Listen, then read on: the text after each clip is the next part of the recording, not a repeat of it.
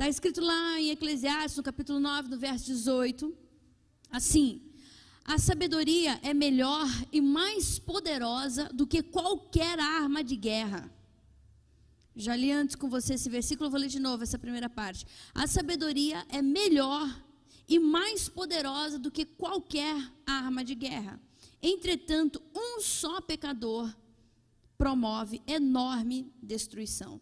Agora, um pouquinho na frente, o mesmo livro, Eclesiastes, capítulo 10. Quero ler contigo o verso 10. Eclesiastes 10, 10. Está escrito assim: Se o machado perder o corte e não for afiado, será preciso golpear com muito mais força ter uma atitude sábia assegura o sucesso. Vamos ler de novo?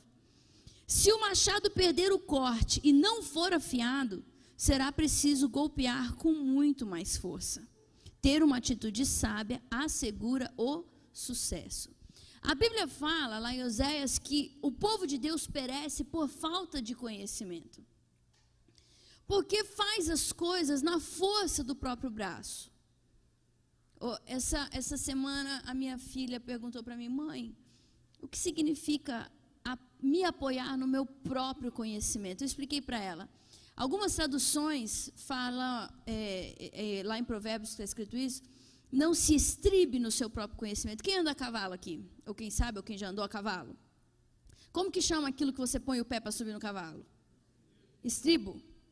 Então, é, é exatamente isso que a Bíblia fala. Não, não, não estribe não coloque a tua, a tua vida dependente do teu conhecimento, do que você sabe, da tua própria sabedoria. Você vai se dar mal. Você precisa de uma sabedoria que vem do alto. Nós precisamos desse conhecimento que o Senhor libera. Ele libera a todos aqueles que pedem, que desejam. Então, a grande parte dos erros no seio da família, nos relacionamentos, nos casamentos, na maneira que se tratam os filhos, eles acontecem pela falta do conhecimento. Porque a pessoa faz do jeito que ela acha que tem que ser feito, ou por causa do jeito que o pai fez, do jeito que a mãe fez, ou não, isso aqui eu não vou fazer nunca na minha vida, mas faz um outro. O pai errou com ele em um extremo, ele vai lá e erra no outro extremo. Meu pai foi um general, um homem austero, um homem muito duro. Então, não, meus filhos vão fazer o que quiserem. Está certo ou está errado?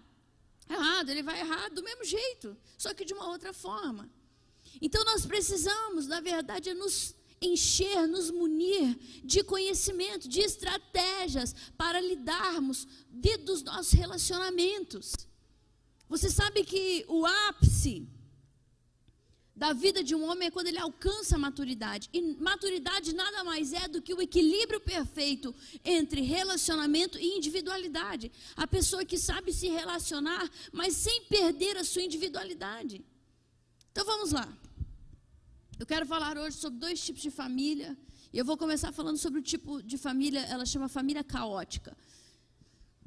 Não tem o nome assim, né? Você fala assim, ah, poxa, aqui, como que me fala que minha família é caótica? Mas não é por causa disso. Eu vou te. Volta naquele outro que estava, Lucas, o outro, que estava aqui antes, fazendo favor.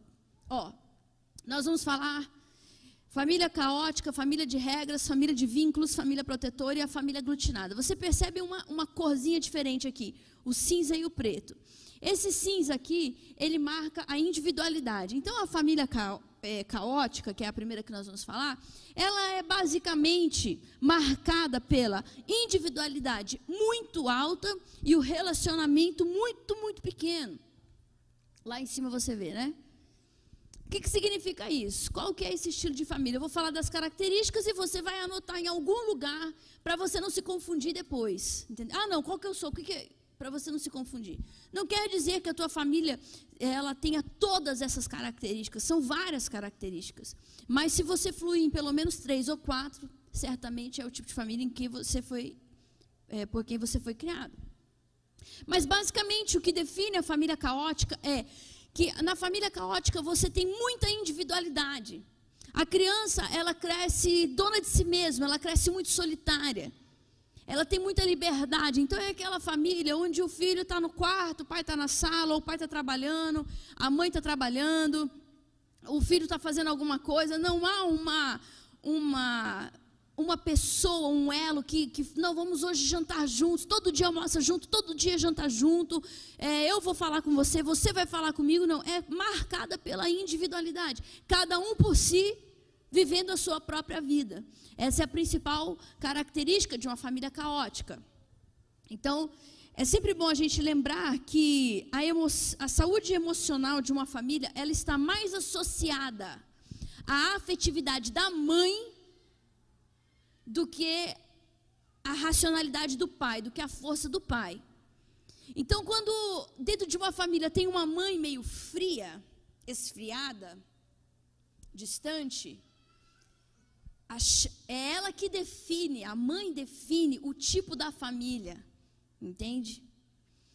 Então a família caótica, ela é marcada por essa figura materna um tanto quanto distante.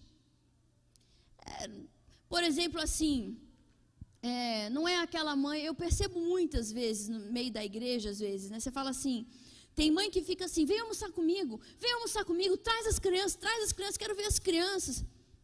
O tempo inteiro atrás dos filhos grandes já. E tem mãe, tem, às vezes, né, acontece de alguém falar assim para mim, eu falo, oh, e o teu filho, fica com a tua mãe. Ai, não, minha mãe não, não fica, ela está cansada, ela não gosta, ela ela é uma mãe que preza pela individualidade dela, ela preza pela solitude dela, ela quer ficar, ela é ela.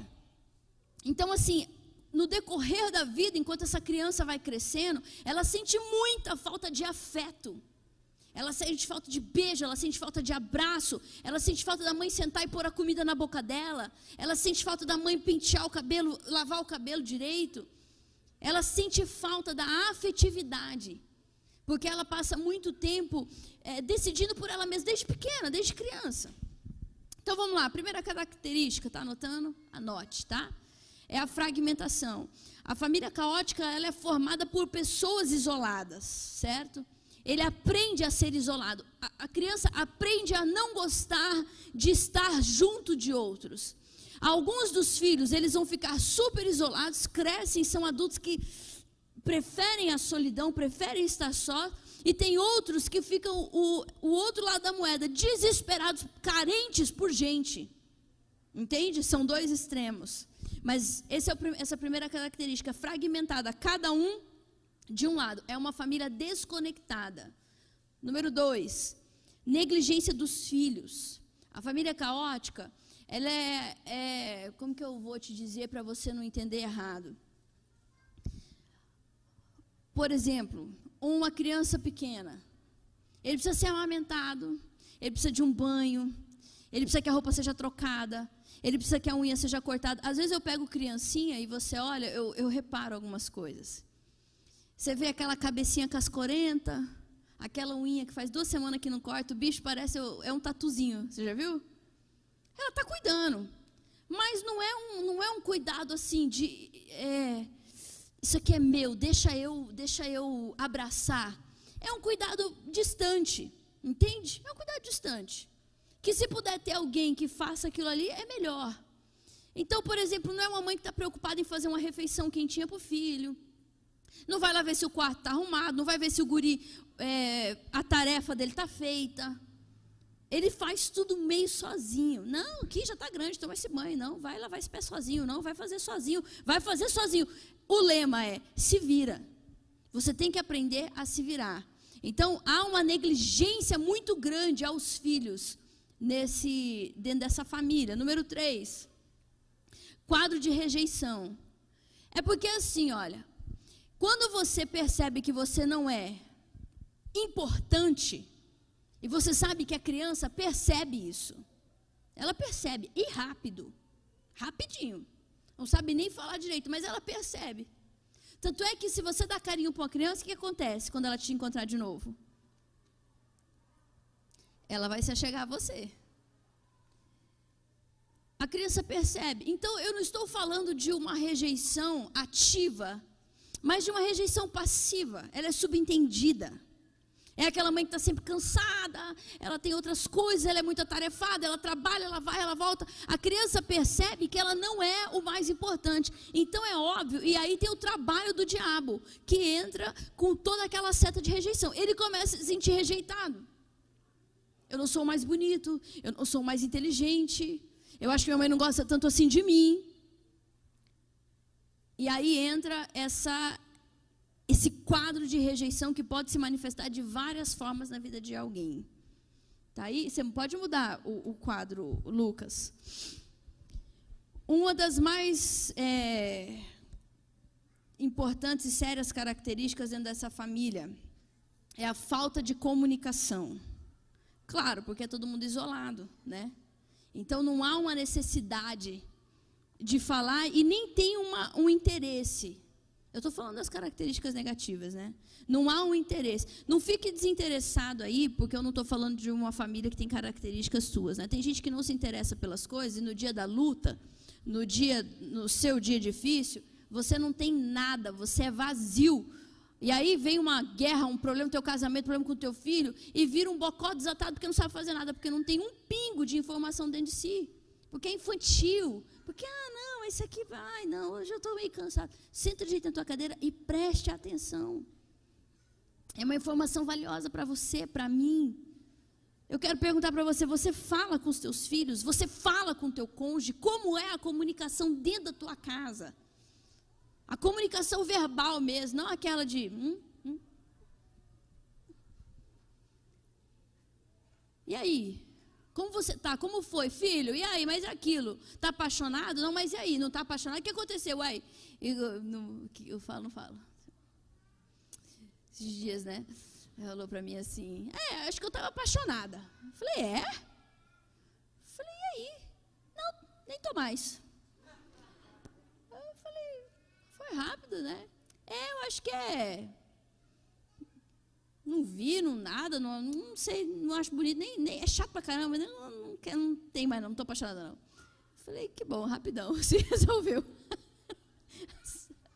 Ai, meu Deus, com quem que ela vai casar? Eu fico orando por ele, né? Falo, Deus, ajude esse homem, Senhor. Dê para ele muita paciência, muita graça, Jesus amado. A bicha se resolve assim, dois palitos. Mas é muito importante. Eu tenho duas filhas, uma e o menino, mas ela, o, o, ele também é conversador. A Lauren, ela é, ela tem mais necessidade de falar e ela fala as coisas assim, né? Senta que lá vem história. Eu falo, meu Deus, me dá paciência, Senhor Jesus. Eu falo, filha, acelera, cara, acelera. Ela fala, não, mas eu tenho que falar direito, senão não vai entender o final. Eu falo, garanto que eu entendo. Ela fala, não, não entende. Aí ela vai. A outra, é, a colérica, toda a prática, né? Eu falo para ela assim, é, e aí, cara? É, como é que foi lá? A aula, sei lá, ou a rede, às vezes quando ela vem na rede de adolescência, ela fala assim, massa, legalzão. E vai, isso vai saindo. Eu falo, não, massa, legalzão não, vem aqui. O que, que aconteceu? Onde você sentou? Com quem que você sentou? Com quem que você estava? É, tô com as amigas lá, não sei o quê, não sei o quê. É, ela não, não é de detalhes, mas você tem que incentivar. Porque você produz relacionamento com a conversa. Fala para quem está do seu lado assim, você gosta de falar ou não? Fala assim, mas tem que falar. É. O relacionamento cresce com a comunicação. Número 5. A casa caótica é um ambiente de desconfiança. É muito ruim isso. Não faça com o teu filho. Estava onde? Com quem? Hã? Por quê? Hã? Como assim? Mas você saiu daqui tal hora? Como, por que você trocou de roupa? Onde você foi que você trocou de roupa? Como assim? Mas por quê? Hã?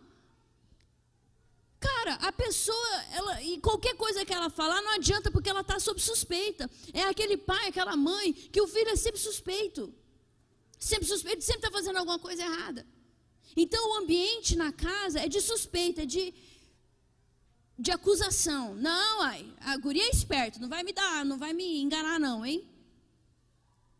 Mas aí, aí que ele te engana.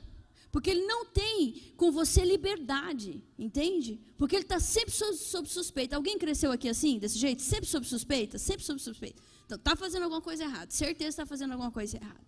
Esse guri. Isso é péssimo. A gente não pode ter na nossa casa um ambiente de desconfiança. Número 6. Tem gente que não está anotando nada. Se você vier me perguntar uma coisinha, você vai ver só que eu vou te falar. Vou falar, assiste o, a live. Número 6. Isso aqui é importante. E por que a gente está estudando isso? Porque você tem a possibilidade de não cometer os mesmos erros e de sair de todo nível de amargura que você vive, de todo, de todo de toda característica sua errada que você pratica por conta da maneira que você foi criado. Sair disso. Dentro da família caótica, não tem conflito resolvido. Na verdade, os problemas eles são sempre ignorados. Tem um problema, a guria está lá com a barriga de seis meses já, mas todo mundo. Quando ela falar, não, mas não, não, não. O guri está lá usando droga já faz uns cinco anos. Você não falou nada. Não, vamos ver. Não, não, só, não, sei, não. Eles ignoram o problema, não falam sobre o problema. Tem um problema ativo, mas o problema é sempre ignorado. Oi, oi, oi, oi, oi, oi, cada um no seu lado, isolado. O problema está ali, rasgando. Eu conheci uma família que me procuraram, acontece muito isso comigo. As pessoas me procuram para pedir a minha opinião, né? E olha só o nível. É uma família de gente, né? Que isso não podia acontecer, uma família importante, de referência e tal. A filha é, descobriu que o pai estava traindo a mãe. Ela pegou. E aí, olha só, ela nem falou com ele e ela nem falou com a mãe. Ela veio falar comigo que é uma pessoa que ela nunca viu. Que ela nunca conversou comigo pessoalmente. Ela me conhece assim, de eu falei, não, filha, eu falei, eu falei, chama o teu pai e fala para ele. Exatamente, mostra tudo o que você tem e fala com ele. Abre teu coração pro teu pai. É teu pai, ele errou, mas ele é teu pai. Ele é um monstro. É que a senhora não entende. A senhora não entende. Não tem como. Eu não posso falar isso. Nem para ele e nem para ela. Eu falei, então qual que é a tua. O que, que você quer de mim? Não, eu queria saber a tua opinião. Eu falei, ah, eu não vou concordar com você, mas tudo bem. E eu, a impressão que eu tenho é que tudo ficou como está, mas ela não tinha nenhum tipo de, de, de liberdade para falar com nenhum dos dois. Família caótica. Tem um problema, não importa. Ninguém vai falar sobre isso. Agora, você imagina o que isso vai fazer com essa moça daqui a alguns anos? O resultado que isso vai dar? A gente precisa ter com os nossos filhos um relacionamento que você olha nos olhos deles e não importa, não importa nada, eles consigam falar com você. Entende? Não é tipo assim, Deus e a, a escória da terra. Porque tem pai que cria filho desse jeito. Não, olha no olho do teu filho e deixa ele entender que ele tem acesso ao teu coração. Nós precisamos de diálogos dentro da nossa casa. Precisamos de diálogos quando nós estamos à mesa. Quem aqui come refeição sentado à mesa? Levanta a mão. Ok. Você sabe que isso é uma coisa importantíssima, né? Comer na frente da televisão. Ah, mas somos só nós dois ainda. A gente tem que sentar à mesa e comer à mesa. Olhando um na cara do outro, conversando, falando. É muito importante. Número 7. Na família caótica, a correção é temperamental. Nossa, eu tenho raiva disso. Não posso ficar dando a minha opinião, né? Porque senão. Mas eu tenho raiva disso. É aquele pai, ai, que se está tudo bem. Então, é o, é um nível de correção. Mas o dia que o cara tá, ou a mulher tá meio mal, meio ruim, o negócio é, é uma loucura. Tem abusos na correção, abusos dá tabefe na cara do moleque, é, dá uns empurrão, chuta pra lá, põe pra cá, é, porque tá bravo. E outro dia o guri fez a mesma coisa e não aconteceu nada. É uma instabilidade, Deus não aprova isso. E a criança que cresce desse jeito, ela cresce com muitos problemas, ela tem principalmente um problema com Deus. Porque ela acha que se ela pisar na bola, ela já sai fora. Eu conheço tantos jovens que fizeram uma coisa errada e já saíram fora da igreja, porque tipo assim, imagina, ixi, Deus não quer nada comigo. Estou ferrado, fiz errado. Entendeu? Deus não é temperamental. Número 8. O lar não é divertido e nem é seguro. É muito triste isso. Essas pessoas podem se tornar até perversas. Elas passam muito tempo sozinhas. E quando elas entendem, vão crescendo, que o lar não é uma coisa aconchegante, mas é um lugar meio frio, porque falta afeto, porque falta relacionamento. Muito cedo, o filho da família caótica sai de casa. Muito cedo. E ele começa a se espelhar em pessoas erradas. Ele tem experiências precoces, muito tristes, que não deveria ter acontecido. O sexo acontece precocemente, ele, ele, ele se vicia, ele começa a beber, ele fuma, ele, vai, ele conhece pessoas erradas. Por quê? Porque ele tem um certo alívio quando ele está fora da casa dele. E como há muito isolamento, não tem uma pessoa ali preocupada falando e tal, ele se sente na liberdade de fazer o que ele quer, porque na família caótica há muita liberdade. O lar não é divertido e nem é seguro. A nossa casa precisa ser uma casa alegre, sabe? A tua casa tem que ter cheirinho de comida. Tem que ter sempre um pão no forno, tem que ter sempre uma banana lá em cima da mesa, tem que ter sempre um bolinho da baqueria lá em cima da mesa, tem que estar sempre onde a criança pode pegar, o adolescente pode pegar.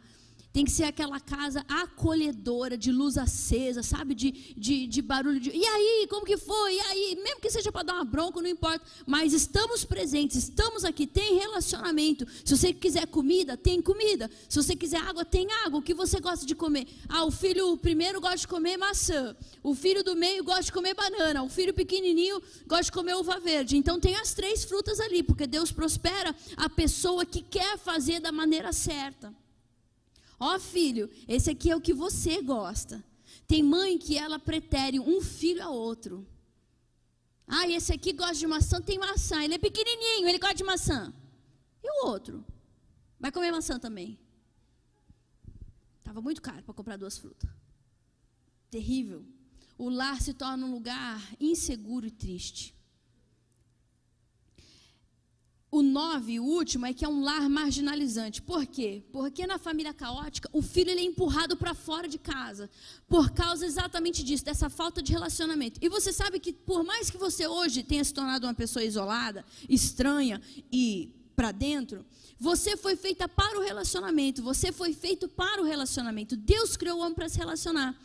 Quando pequenininho, que você vai entendendo que você não tem um ambiente onde você pode se expressar e se relacionar bem, você é expurgado, você é emancipado precocemente, você sai daquela casa muito cedo e você sai para a vida, entendeu? Sai para a vida.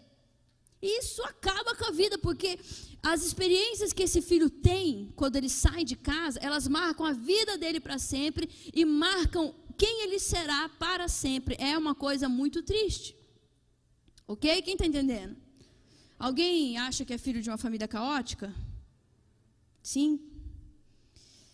Na família caótica, os filhos desistem dos estudos, eles experimentam o sexo precocemente, já falei isso, né? É... Uma coisa muito importante sobre os filhos da família caótica é que eles têm uma aversão pelo princípio de autoridade. Geralmente é um filho homem insubmisso e rebelde, quando eles viram adulto. E a mulher é uma, uma feminista que, ah, que parece que. Vem não, hein? Ela tem trauma e ele tem trauma. Eles não conseguem se submeter a um relacionamento de, de hierarquia. Parece que é um capeta que, que acorda dentro deles e dá um, um chilique do nada. Quem conhece alguém assim? É triste. Filhos de família caótica. Eles têm é como se eles estivessem sendo humilhados quando eles se sentem com alguém acima deles. Então eles têm muita dificuldade. Se eles forem trabalhar num lugar onde tem. É, porque tem empresas, lugares que você trabalha, que é, meu, é hierarquia total. Eles não se dão bem dentro desses lugares. Eles são. Eles têm pouco tempo aí, ficam porque não conseguem se submeter. Há uma mulher, filha, é filha de uma família caótica, casa com um cara um pouco mais decidido o que ele quer. Não, ela vai, vão ter problemas, porque ela não consegue de forma alguma falar assim, é, é, compra o verde ou o vermelho? Compra o verde. Não, eu quero o vermelho. Não gosto de ninguém decidindo por mim. É trauma, entendeu? Só que é um trauma que vai levar ela a criar uma criança parecida com ela ou parecida com ele, isso vai dar um problema. Por exemplo, é dentro de uma igreja, a um pastor, um líder, é, um chefe, qualquer tipo de, de, de relacionamento, de submissão, não consegue. Não consegue. Se vê uma figura meio autoritária, vira o, o giraia, odeia a pessoa que tem uma, uma posição de autoridade, fica ruim. né? E claro que a gente está falando aqui de gente super prejudicada. Depois de Jesus entra na nossa vida, vai melhorando, mas tem coisa que nunca sai se você não reconhecer que tem e mudar. As principais frases de, de famílias caóticas são: não expresse seus sentimentos, ninguém é confiável, não espere apoio de ninguém, não fale sobre os problemas da nossa família para ninguém, não expresse seus pensamentos e se vire sozinho. É uma pessoa que ela, meu, ela fica ela vira um Batman, porque ela sai e não quer saber. Ela sai atropelando todo mundo, não importa, não preciso de você, não preciso de você, não preciso de você, não preciso de você, sou isolada, eu vou, eu faço, eu me viro sozinho. Pode estar tá cagado lá, ferrado, mas ele não. Eu me viro sozinho, porque é o que foi embutido dentro deles, incutido dentro deles, dentro dessa criação que eles tiveram. Quem entendeu? Diz amém. Não estou falando de ninguém, tá, gente? É um estudo. Vamos lá. Essa é a família caótica. Vamos para a próxima? Qual que é a próxima família? Família de regras. Põe lá para gente, Lucas. A família de regras, eu nem sei se hoje em dia tem muito. Eu fiquei pensando nisso hoje. Eu falei, eu acho que hoje em dia as coisas estão diferentes demais. Mas antigamente tinha muito. Era o que tinha. A família de regras é uma família legalista. É uma família que vive pela, pela informação. Está escrito, é essa a regra. Tudo bem, mas, é, por exemplo, assim, você não pode vestir short, só calça. Ah, tá, mas o menino está com as pernas tudo ralada, caiu ali, está tudo na carne viva. Não pode vestir short, tem que vestir calça. É uma família inflexível, não importa o que aconteça, o que funciona é a regra. Você conhece alguém assim ou não? Conhece? É? Hoje eu quase não vejo. Quase não vejo famílias assim. Muita cobrança e pouco incentivo. Então é que você tem que ser, você tem que fazer, você tem que ir, você tem que dar certo. É, uma, é, um, é, uma, é um quartel general, não tem o incentivo para o filho, falta o afeto. É mais individualismo do que relacionamento. Porque o relacionamento na família de regras é para isso. Faz isso. Faz agora. É para chegar essa hora. O que, que você está fazendo de errado? Por que, que você não fez isso? Ah, põe essa roupa não, toca outra. Não importa. É o que a cabeça da família, geralmente o pai, né? Dita. São regras. E aí tem um problema sério, né? Porque a pessoa que vive dentro do legalismo, ela tem certeza absoluta que ela está fazendo a coisa certa e ela pode estar completamente enganada. Então ela ferra a vida de alguém achando que está certa e ela está totalmente errada. Vamos lá, vamos falar das características dessa família.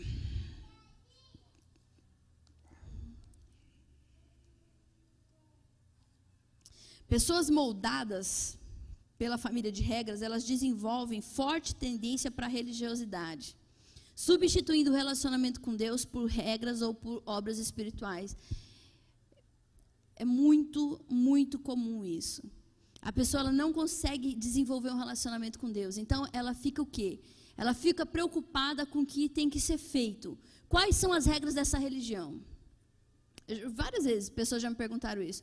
Quais são as regras da igreja de vocês? Eu falo, como assim você fala regra de. de, de... Uma vez eu estava num programa de, de entrevista e a pessoa me perguntou. Aí eu fiquei gravando aqui, não sei se você lembra, quando a gente gravou aqui no, no jornal, mas não estava. Quais são as regras da sua igreja? É, não é regra, não é uma comunidade. Tem a Bíblia, a gente prega a Bíblia e é isso aí. Não é? As pessoas são livres para decidirem o que elas querem. Mas uma vez eu estava aqui na igreja e eu cheguei e tinha várias senhoras esperando o ônibus ali. Várias senhoras, mais cinco. E eu cheguei, aí eu cumprimentei elas. Eu falei: Oi, graça e paz, tudo bem? Vocês vieram para o culto? Não, não, não, imagina, a gente veio, vai pegar o ônibus. Uma foi bem rude comigo. Aí eu falei: Ah, então tá bom. Eu falei: Mas o dia que vocês quiserem fazer uma visita, né? Eu sou a pastora Fernanda. Pastora? Aí elas olharam uma para outra assim: oh, de calça? Ela falou para mim. Eu falei, mulher, é de calça. Aí ela falou assim, absurdo. Primeiro que não existe pastor, e segundo que de calça. Mas eu entendi, eu entendi elas, entendeu? E não me oponho a essas pessoas, e não fico com raiva. Porque é o que ela entende, entende? Ela vive dessa forma, ela foi criada desse jeito. Então, para ela, cumprir uma regra é algo confortável. Ela se sente crente, ela se sente melhor dessa forma. Tudo bem, então deixa. Ok? Não é um problema. Não é um problema. Você tem que ter uma convicção no teu coração. É ruim, claro, quando você deboche de uma outra pessoa, mas é por causa do jeito que a pessoa foi criada. Então, você tem que ter muita consideração pelo teu pai e pela tua mãe. Porque a maioria dos nossos pais e das nossas mães foram criadas como? Regra. Entendeu? Então eles entendem dessa forma, mas isso prejudica o relacionamento com Deus, com Deus. Quero falar uma coisa muito maravilhosa aqui, gente. Eu não sou machista nem feminista. Eu sou gente. Eu acho que homem e mulher é gente. Homem é gente, mulher é gente. Hoje, estudando isso, eu li é, falando assim: que quando Deus criou a mulher, Ele falou que deu ao homem uma ajudadora idônea. Você sabe qual é o significado da palavra idônea na, na raiz da palavra? Se quiser anotar.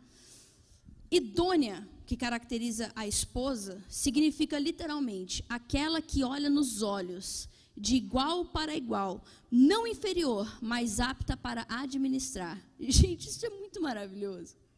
Os relacionamentos não dão certo porque as pessoas não enxergam quem elas são. Nem o homem enxerga quem a mulher é e nem a mulher enxerga quem, quem o homem é. E eles vivem disputando. Ou então é aquele homem capacho, aquela mulher que reina, ou aquele cara autoritário, aquela mulher sem, sem, sem vida. Nenhum nem outro.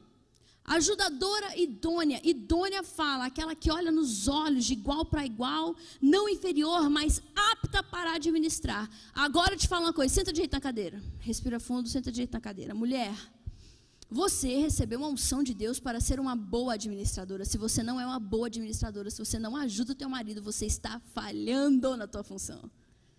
A mulher, ela nasceu para isso. Ela é uma administradora por natureza. Entende? Então você precisa olhar nos olhos desse homem aí e falar: deixa eu administrar isso aqui, deixa eu administrar essa família. Deixa eu administrar o que o Senhor tem nos dado. E se você não consegue fluir nessa unção, o Senhor vai te capacitar para isso. Se você crê, diz amém. Tem alguém animado aqui ainda ou não?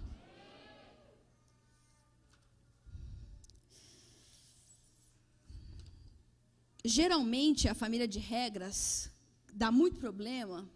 Vou te dizer onde, por exemplo. Filho de pastor, quem conhece um filho de pastor revoltado? Pode levantar a mão. Não fico triste, não. Porque tem gente que fala, é, esses...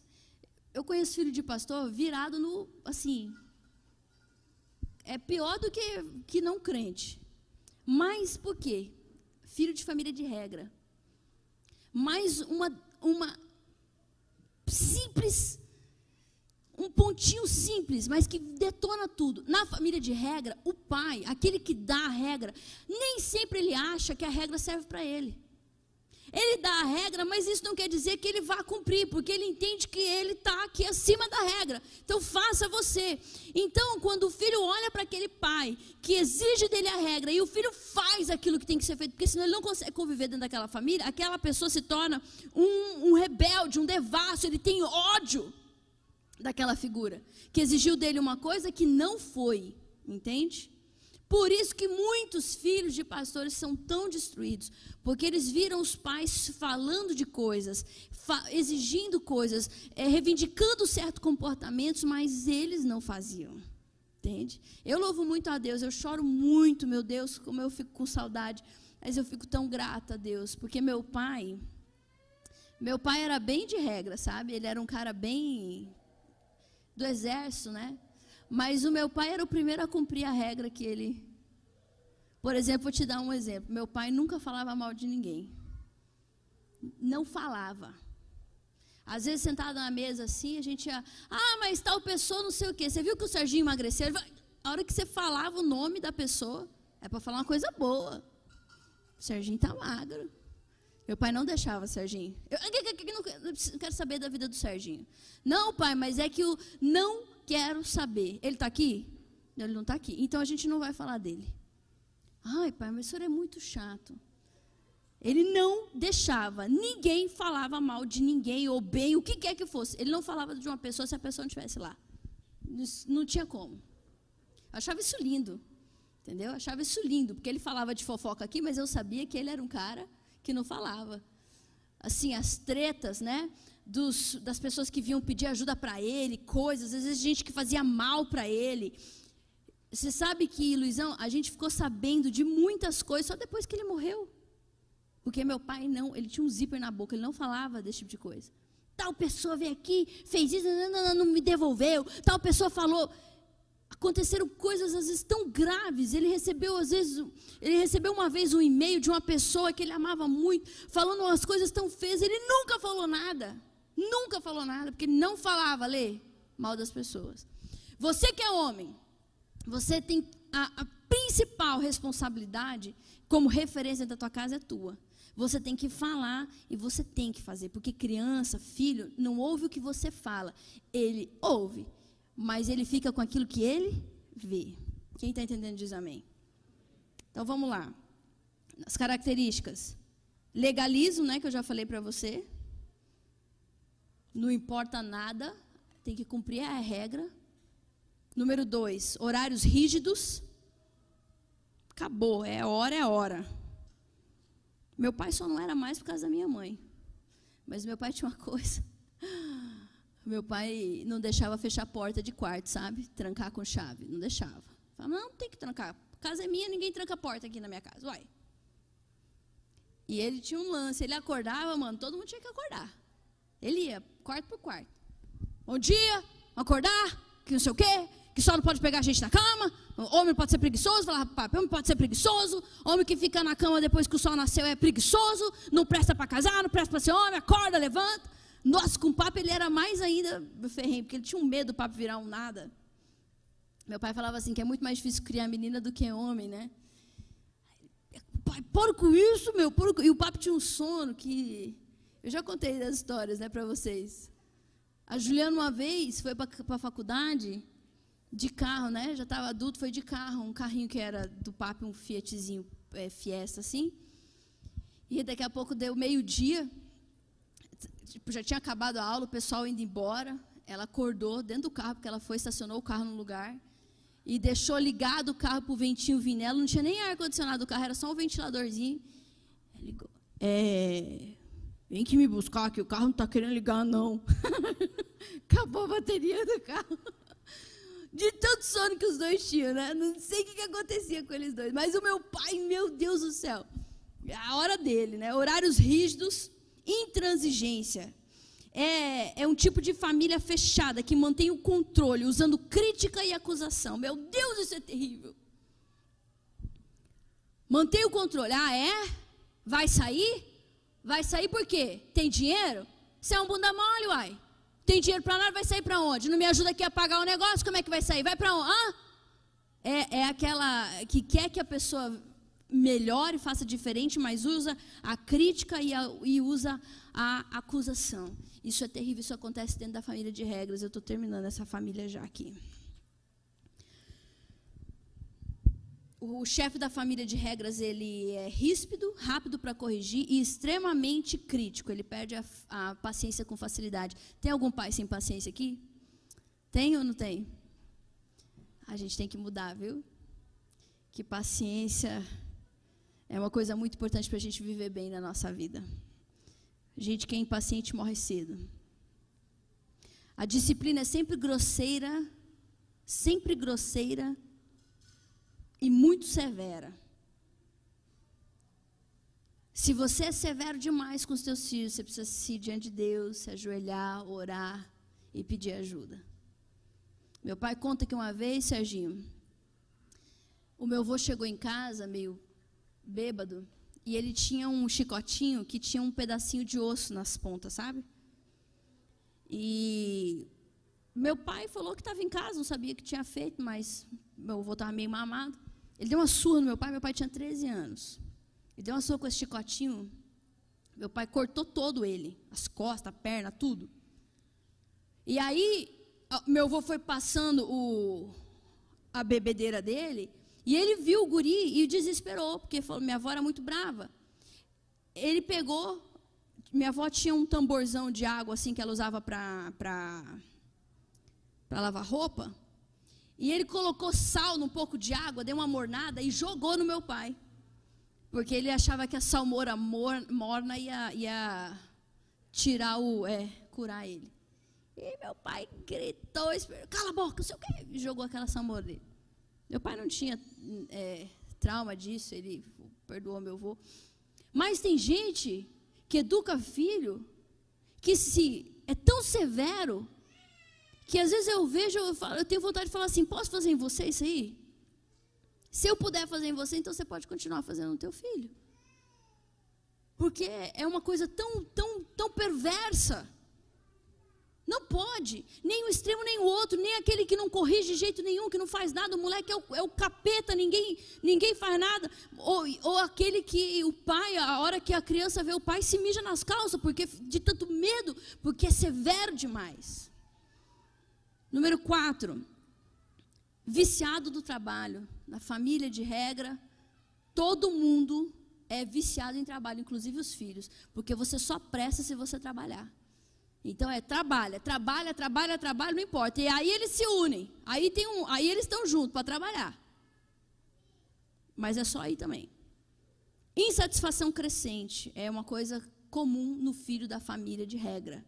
Porque ele nunca é suficiente, porque ele nunca nunca alcança ser aquilo que ele precisa ser. Então essa criança cresce com um sentimento de insatisfação muito grande dentro dele nunca alcança nada, nunca chega em algum lugar, então parece que ele está sempre correndo atrás de ser bom o suficiente e nunca vai conseguir. À medida que essa insatisfação aumenta, essa criança ela não suporta esse sistema e ela pode se rebelar. Alguns se rebelam, outros não. Mas enfim, é uma coisa muito, muito prejudicial. Número seis e último, a comunicação é vazia na família de regras. é aquela comunicação que é só assim, é o que você precisa saber. É a hora que você tem que chegar, a hora que você tem que acordar, o que você tem que fazer, isso, isso, isso, isso, isso, isso, e só. Se você quiser escrever aí o que é legalismo, aqui tem uma uma maneira explicando bem legal. Legalismo é quando o conhecimento teórico dá lugar à legítima intimidade. Então, não importa a intimidade, não importa o relacionamento, o que importa é a teoria. Isso é o legalismo. Tem, tem, tem essas famílias que eu estou falando é porque senão a gente não tem tempo. Elas têm qualidades. Por exemplo, uma pessoa de família de regras, e é muito legal para você contratar, você que trabalha com gente, uma, família, uma pessoa de família de regras não chega atrasado. Gosta de trabalhar, gosta de ter o dinheiro, porque ele acha que ele é bom ele se sente melhor quando ele é bom naquilo que ele faz. Entende? Então são adultos que crescem, apesar de ter vários problemas dentro da alma, eles são super é, eficientes naquilo que eles fazem, como profissionais, entendeu? Porque a família pegava muito pesado dentro disso. É uma família que coloca limites. Educa o filho, entende? Educa o filho. Às vezes de uma forma exagerada, mas educa o filho. Que horas são? Ah, eu posso falar de outra família ainda. Qual que vocês querem ouvir? Aglutinada, né? Eu vou falar da família aglutinada, então, e depois eu termino com as outras duas sábado que vem.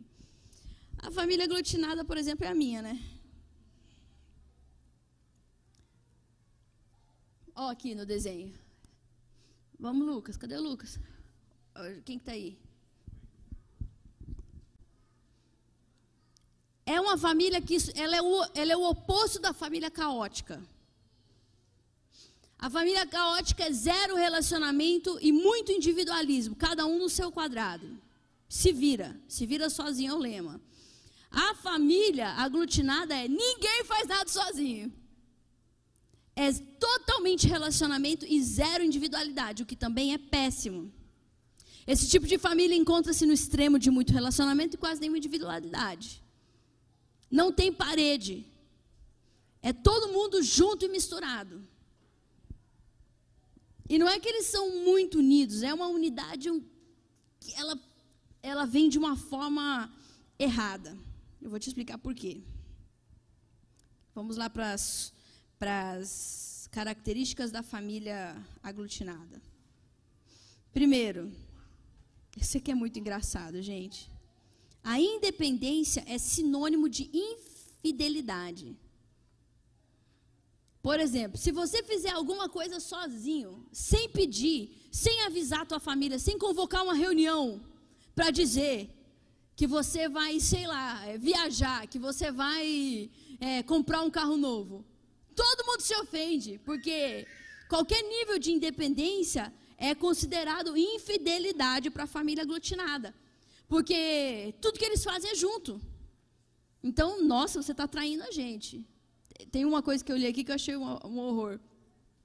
Para a família aglutinada, quando esse filho se casa e ele começa a se dar bem com a esposa ou com o esposo, tipo, fica muito unido com o esposo ou com a esposa, a família considera que ele está sendo desleal, infiel a eles. Você está gostando mais desse seu maridinho, dessa sua esposa, do que da gente. Olha o nível. É uma coisa terrível. É claro que não são todas as famílias desse nível, nesse nível, mas é por aí. Número dois, a discordância é sinônimo de rebelião. Se você discordar, por exemplo, assim, uma família super católica e o filho se converte. Meu Deus. É o, é o diabo, é não, mas não é nem por causa de uma questão religiosa, uma questão de princípio. É porque você está fazendo uma coisa diferente de nós. Você está sendo infiel, desleal. Número 3, solidão gera suspeita. Gente, isso aqui é muito louco. Na família caótica, pode ficar sozinho três dias que sua mãe não vai lá na porta do quarto bater para ver se você está vivo. Na família aglutinada, se você estiver sozinho muito tempo, tá com um novo amiguinho? Ah, o que, que você está fazendo? Ah, uai. Você está entendendo? É, a, a solidão é vista como suspeita. Número 4. Tem um controle mental sobre os filhos. Isso é terrível. Os pais e os filhos são tão fortemente ligados que os filhos eles gastam muito tempo tentando agradar os pais, fazer aquilo que os pais querem e o que os pais gostam, para eles poderem se sentir parte da família. E assim os filhos desistem da sua individualidade em troca de agradar aos pais.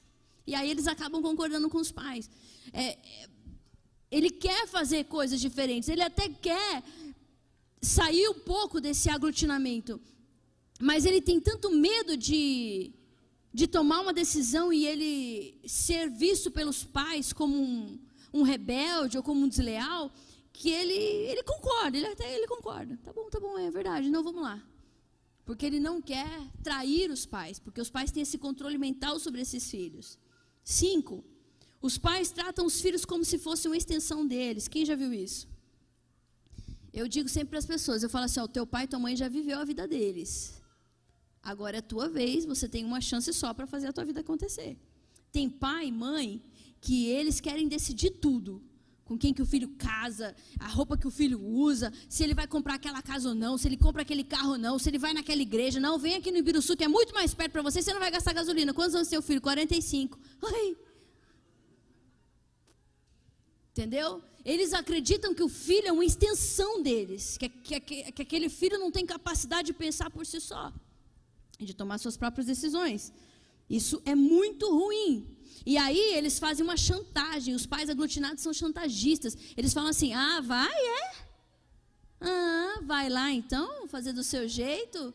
Espera só para ver o que, que vai dar. A hora que der errado, não vem pedir minha ajuda, não, viu?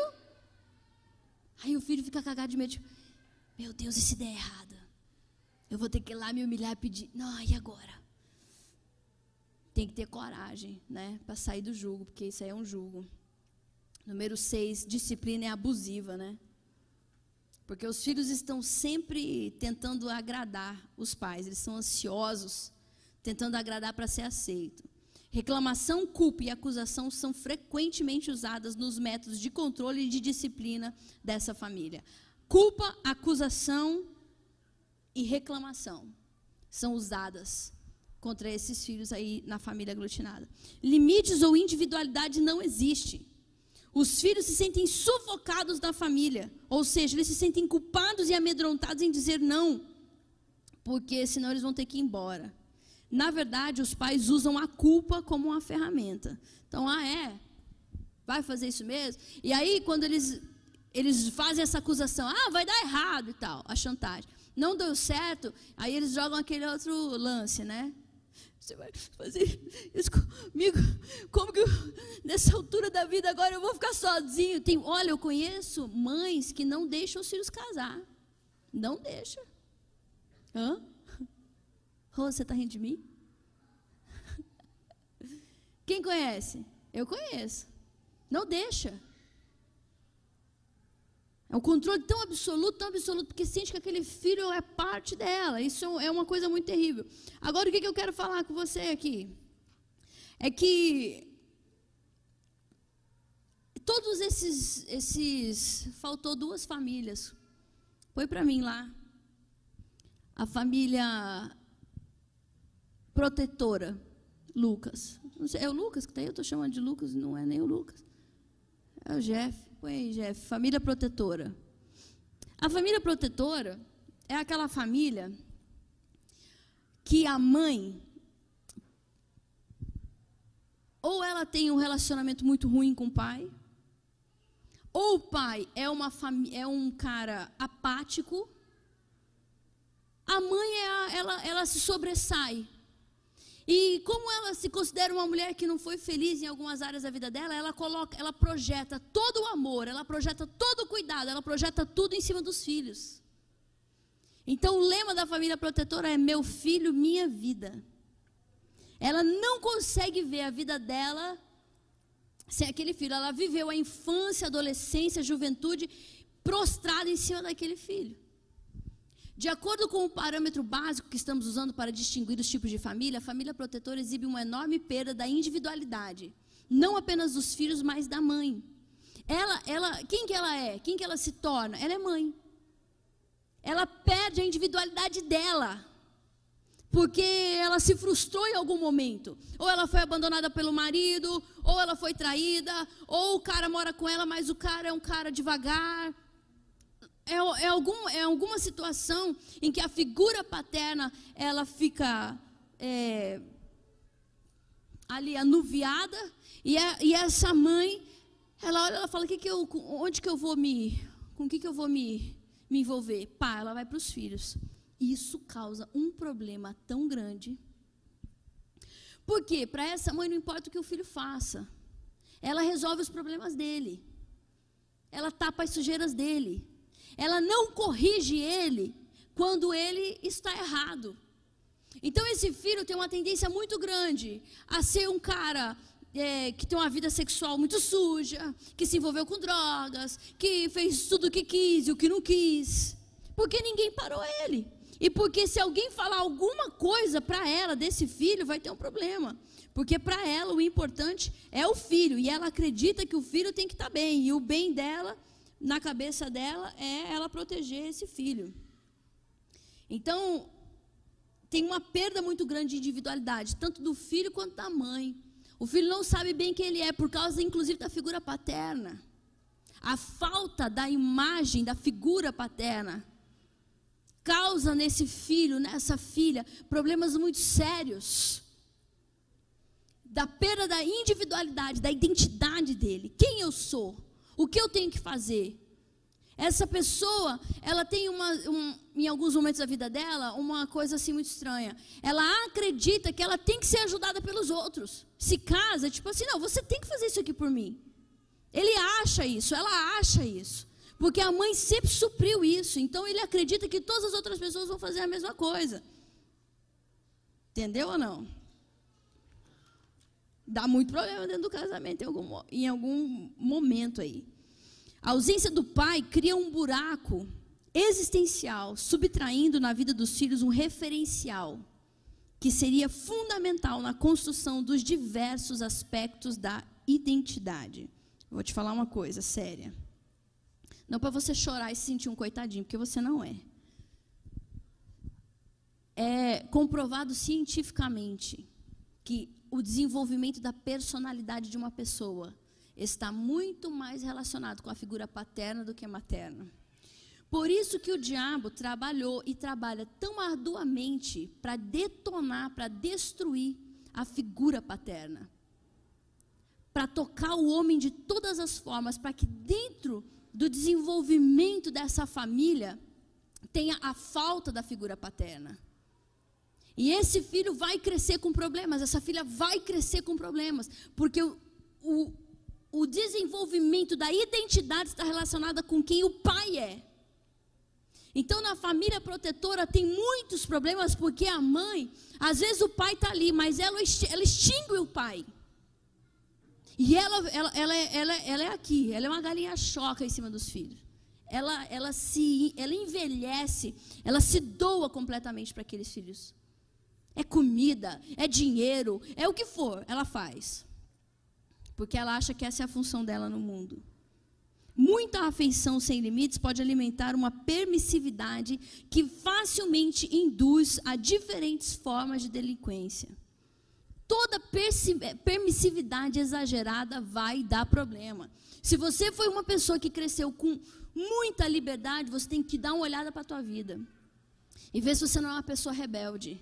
Porque o filho de uma família permissiva, ele tem dentro dele uma raiz de rebeldia. E em algum momento, se der a louca, se isso não for desativado dentro de você, você põe tudo a perder na tua vida assim, de um dia para o outro. Porque é rebelde. Entendeu? Quem que vai me parar? Ninguém nunca me parou, como assim? O que, que é isso? Então ele vai e faz, vai e faz.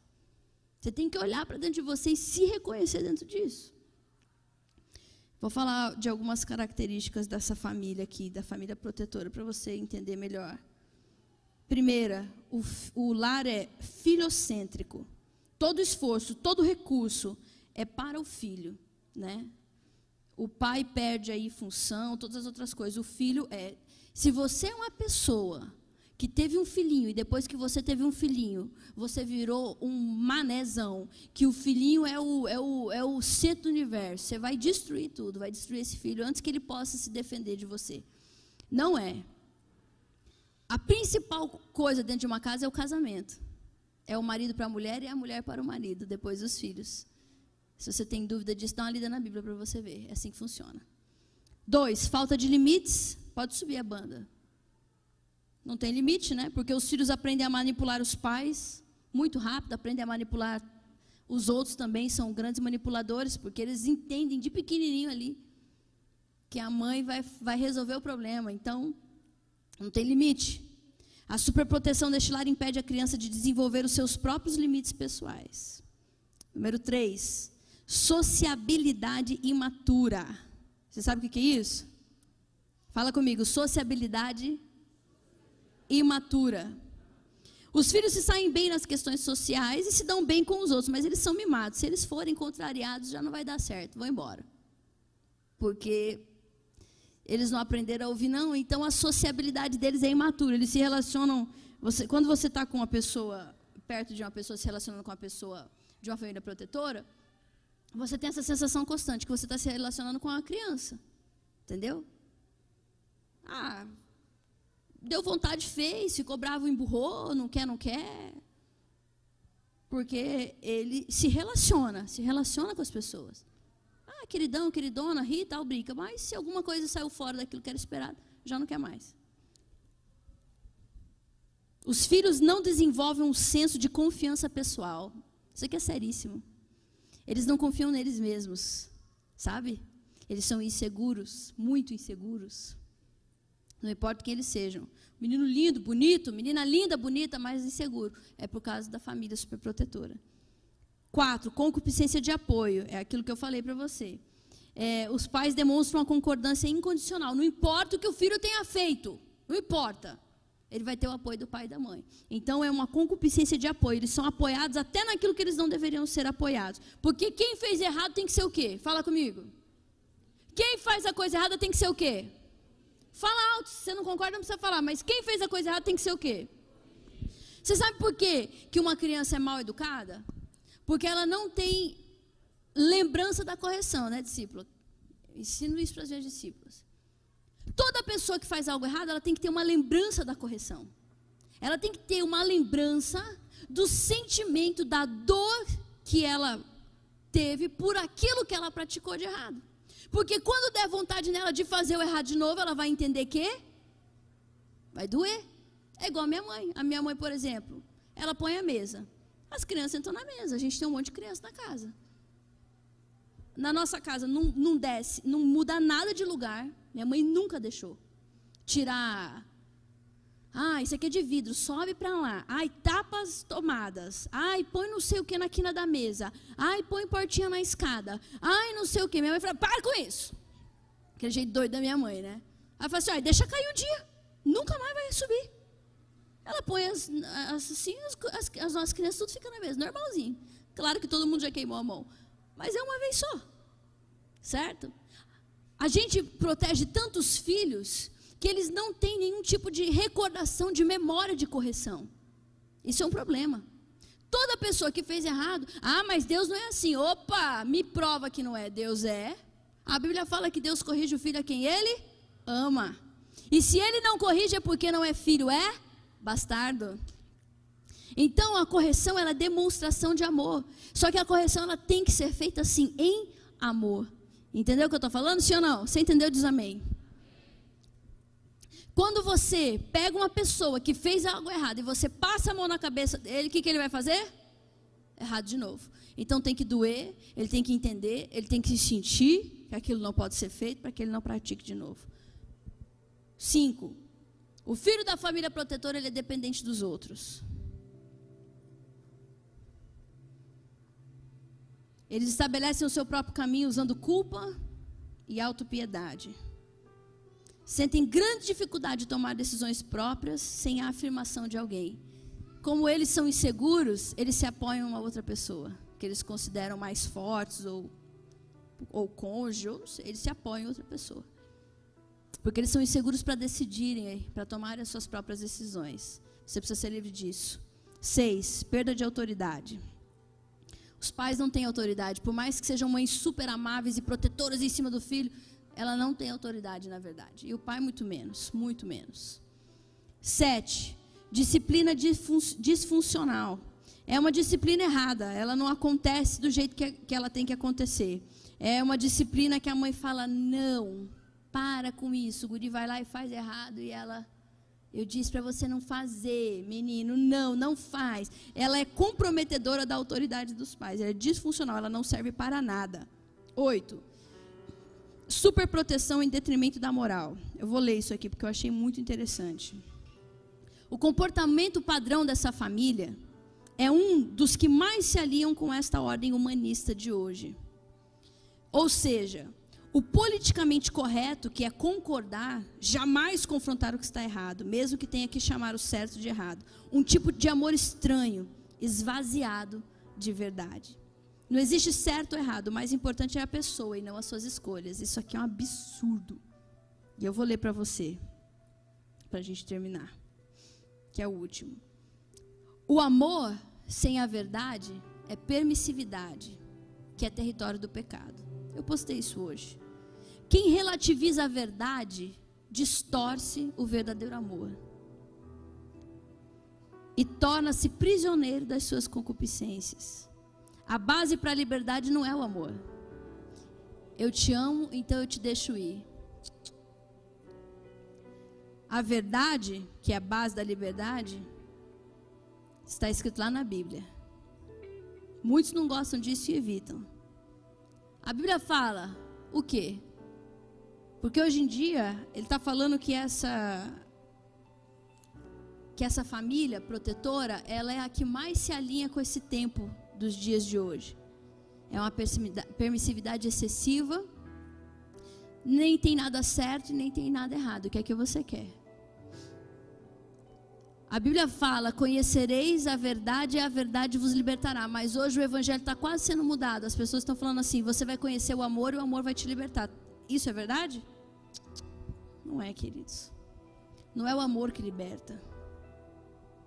O amor cura, o amor refaz, levanta, mas o que liberta uma pessoa é a verdade.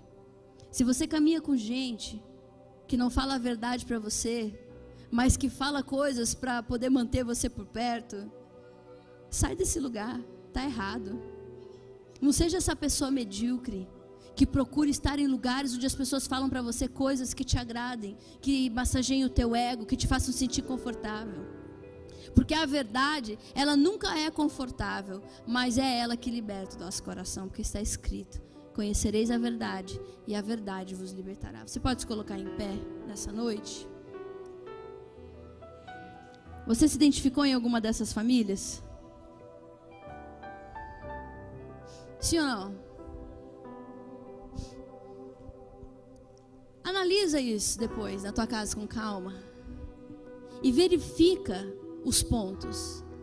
Pede para o Espírito Santo te lembrar dos teus dias na casa do teu pai, da tua mãe, de como era o relacionamento, do que foi para você essa experiência lá na casa do teu pai, da tua mãe. Eu tenho me lembrado de tantas coisas esses dias dentro da nossa casa. Porque a experiência que você viveu lá te transformou em quem você é hoje.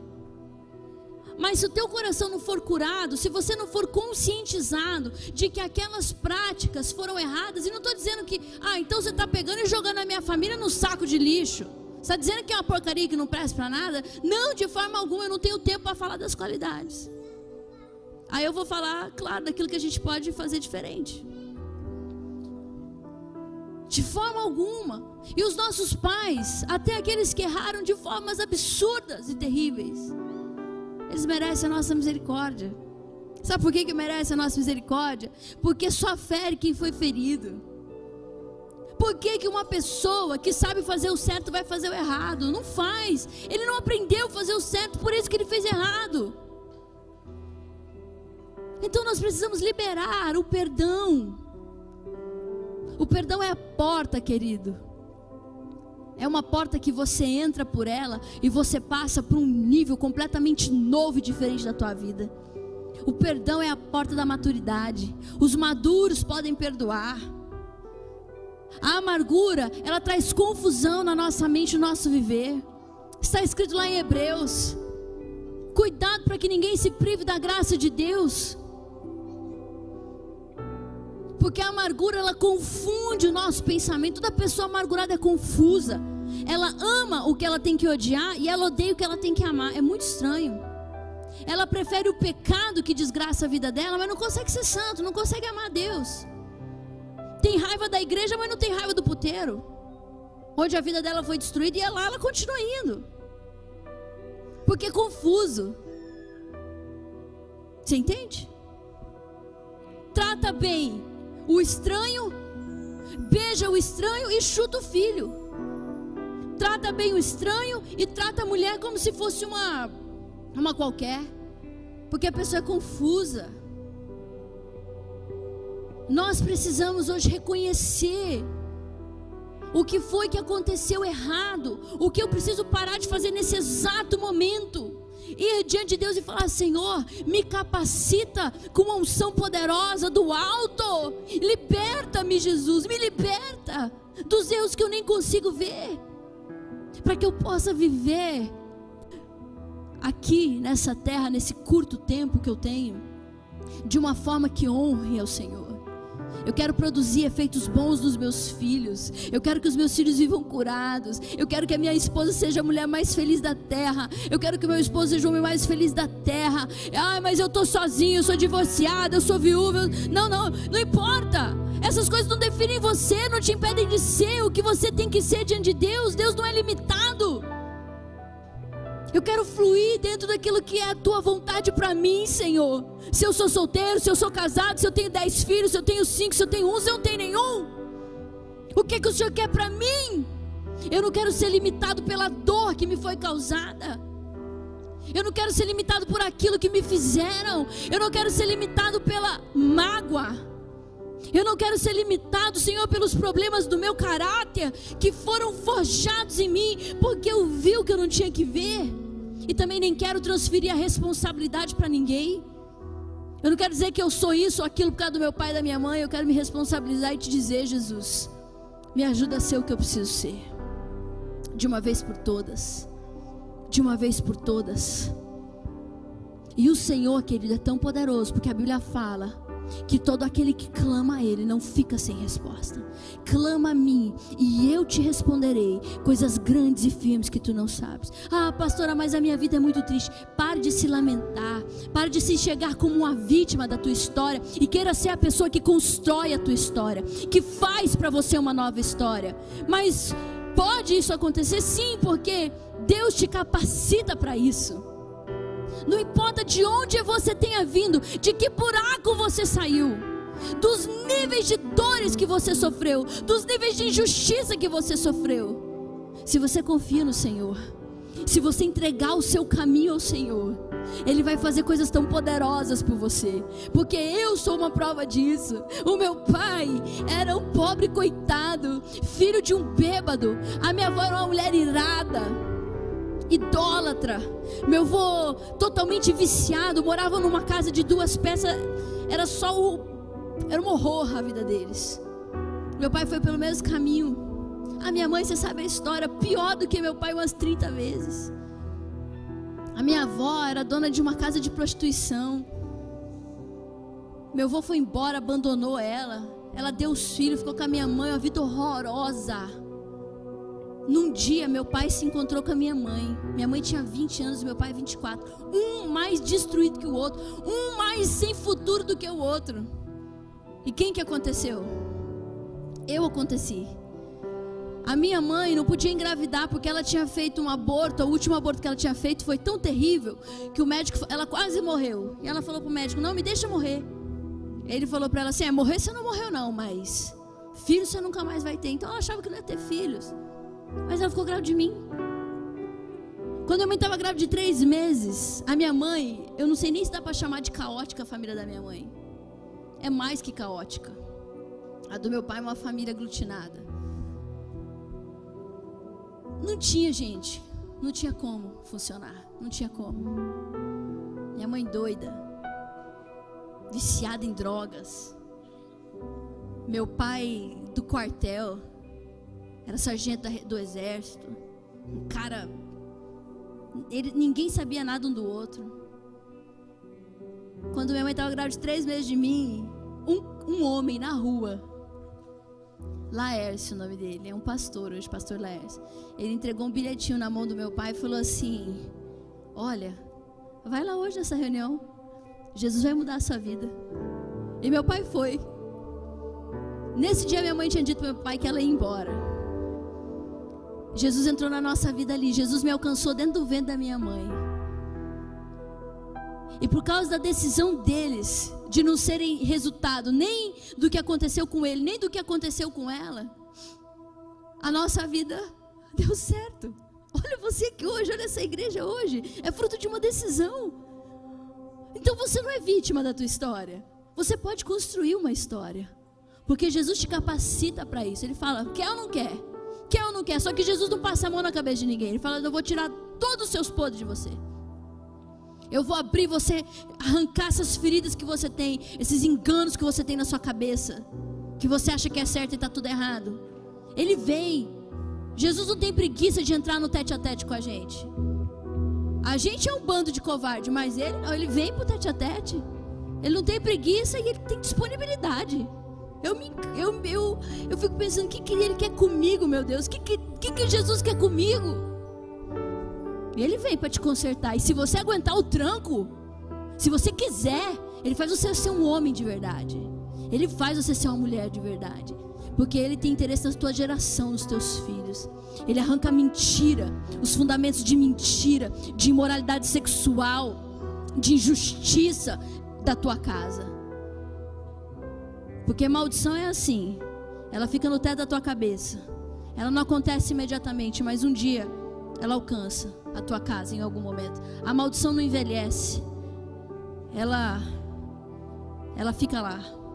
Por isso que a gente tem que ter coragem de dizer, Senhor, me transforma, me muda, quebra as maldições da minha vida, de tristeza, de depressão, de egoísmo, me tira disso, não importa de onde eu tenha sido criado, eu quero prestar. Levanta as tuas mãos, fecha os teus olhos, faça a tua própria oração, Senhor.